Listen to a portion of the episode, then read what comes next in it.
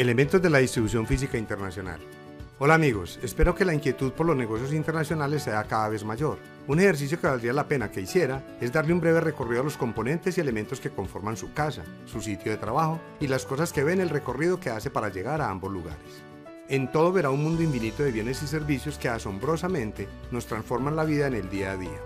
El gobierno, las empresas de bienes y de servicios y los creadores e innovadores trabajan mucho tiempo para que haya un libre flujo de todos esos bienes y servicios dispuestos para individuos, familias, otras empresas y muchas comunidades, con el fin de que cumplan ese principal interés, facilitar y hacer más funcional ese diario vivir. Todos queremos capitalizar conocimientos, acciones con ese conocimiento, desarrollar negocios y mejorar el estilo de vida. Por ello quiero compartir con ustedes esta reflexión. Cuando se hacen sociedades de dinero, queda la mitad del dinero o menos. Cuando se construye conocimiento, queda un valor infinito. Ahora sí vamos al desarrollo de nuestro contenido de hoy. La distribución física internacional es el conjunto de operaciones necesarias para desplazar la carga desde un punto de origen a un punto de destino. Componentes de la cadena de distribución física internacional. De acuerdo a la secuencia que se realizan las operaciones de comercio internacional, los componentes de la cadena de distribución física internacional son preparación, Aquí se tiene en cuenta el embalaje y marcado de la mercancía. Unitarización. Organizar la mercancía objeto del negocio internacional para hacer la paletización y contenedorización de la mercancía. Manipuleo, la cual se realiza en terminales y almacenes. Almacenamiento. Se efectúa en almacenes y depósitos privados o públicos. Transporte. Se da en toda la cadena de distribución. Seguro de la carga. Pólizas para la cobertura de riesgos. Documentación facturas, certificados, documentos de pago, orden de embarque, declaración de aduanas. Gestión y operación aduanera, tanto para la exportación como para la importación. Gestión y operación bancaria, certificado bancario, agentes corresponsales. Gestión de la distribución, se considera el personal operario y administrativo de la empresa.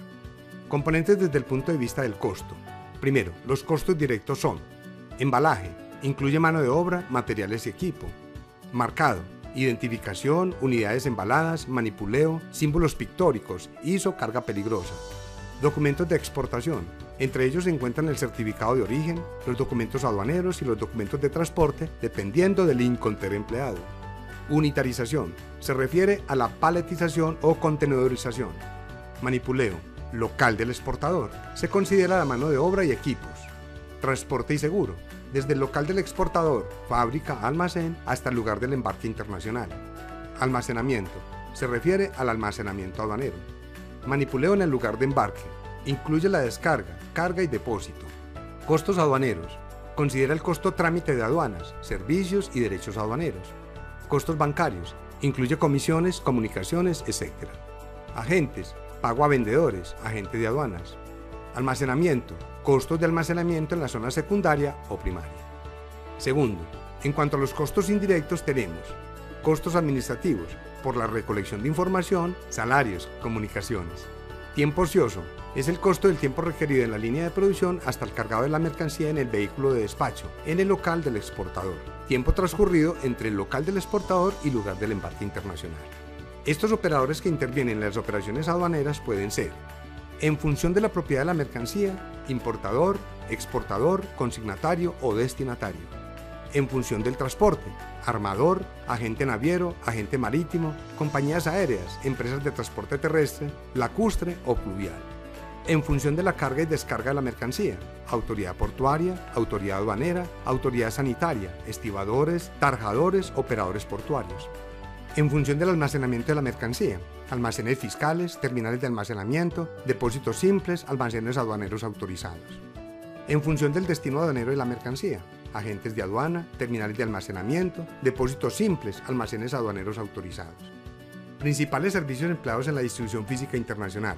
Transporte, almacenamiento, unitarización, servicio de protección de la carga, manipuleo, seguro de carga, trámites, contratos y otros documentos vinculados a la distribución física internacional, agentes y corredores. Ahora, los principales servicios de la distribución física internacional operan según el tipo de carga. La carga es un conjunto de bienes o mercancías protegidas por un embalaje apropiado que facilita su rápida movilización. Tipos de carga. Carga general. Todo tipo de carga de distinta naturaleza que se transporta conjuntamente, en pequeñas cantidades y en unidades independientes. Se pueden contar el número de bultos y en consecuencia se manipulan comunidades. Se transportan y se almacenan juntas. Ejemplos, cilindros, cajas, botellas. Carga suelta. Bienes sueltos manipulados y embarcados comunidades separadas. Ejemplos, planchas de hierro, rieles, tubos, llantas. Carga granel. Líquida, sólida, gaseosa. Los graneles se almacenan por lo general en tanques o silos. Ninguno de estos productos necesita embalaje o unitarización. Ejemplos, sólidos, granos, minerales, fertilizantes. Líquidos, petróleo, lubricantes, gasolina. Gases, gas propano, butano. Carga refrigerada o perecedera. Durante la distribución, la conservación cobra la mayor importancia. Ejemplos, frutas y verduras, flores frescas, carnes, pescados y mariscos, lácteos. Por la naturaleza, perecedera son aquellas que tienen una vida útil a un corto plazo, que puede ser de 1 a 7 días. No perecedera son aquellas que tienen una vida útil a un plazo más largo. Frágil son aquellos productos débiles a los cuales se les debe un cuidado especial en su manipulación, transporte o almacenamiento. Peligrosa son aquellos productos que son derivados del petróleo, químicos, aceites, venenos. Estos productos por sus componentes deben de ser transportados con sus respectivas condiciones de seguridad. Sin embargo, para usar los medios de transporte de manera efectiva y poder así disminuir los costos de kilo transportado, depende de la forma como se empaque la carga. Por ello, son importantes los siguientes conceptos. Unitarización. Agrupación de embalajes en una carga compacta de mayor tamaño, para ser manejada como una sola unidad, reduciendo superficies de almacenamiento, facilitando operaciones de manipulación de mercancías y favoreciendo labores logísticas. Paletización se refiere a la agrupación de productos en sistemas de empaque y o embalaje sobre un pallet o estilo. Contenedorización. Consiste en la acomodación de los palets en el contenedor y su respectivo aseguramiento. Manipulación.